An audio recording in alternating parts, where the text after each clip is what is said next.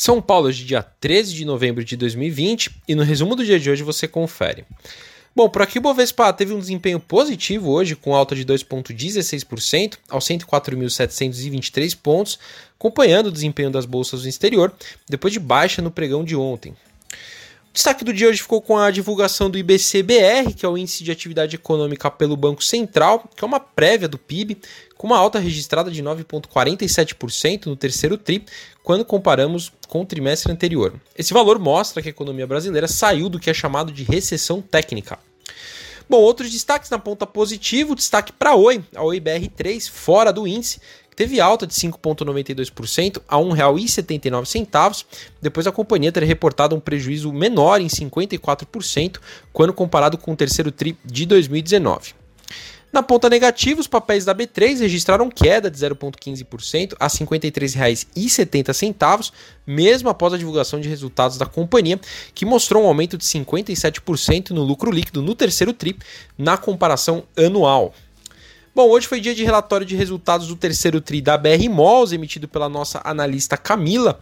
Na opinião dela, os resultados vieram mistos, ainda refletindo os impactos causados pelas medidas de combate à pandemia do Covid-19 no país, que limitaram ainda que parcialmente as atividades da companhia. O preço-alvo para 2021 foi revisado em R$ 13,80 com viés de compra. Hoje os papéis da companhia fecharam estáveis a R$ 9,60.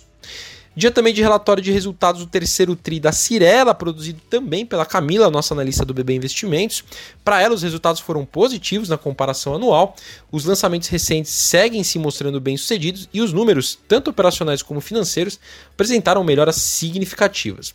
Preço-alvo para 2021 foi revisado em 29 reais, com viés de compra. Hoje os papéis da empresa subiram 4,08% a R$ 25,79.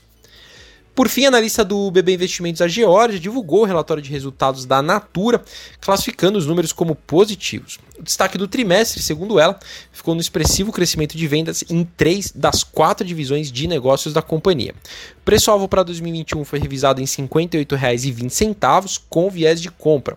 Hoje, os papéis da empresa tiveram alta de 3,59% a R$ 51,03. Indo para o exterior, as ações asiáticas fecharam em queda com influência do aumento de casos de coronavírus pelo mundo.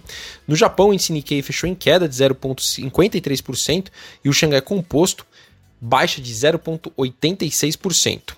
Na Europa, as bolsas fecharam em alta, com os investidores reagindo a dados positivos do PIB na zona do euro, mais atentos a avanços de infecções por Covid-19. O índice pan-europeu Stock 600 teve leve alta, quase estável, 0,01%. Por fim, as bolsas americanas fecharam no positivo, com investidores voltando a ter apetite por ativos de risco.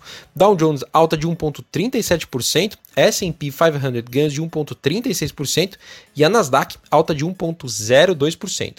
Bom, sou Fábio Capone do BB Investimentos. Diariamente estaremos aqui no Investimento em Foco, trazendo um resumo do dia do mercado para você. Até a próxima!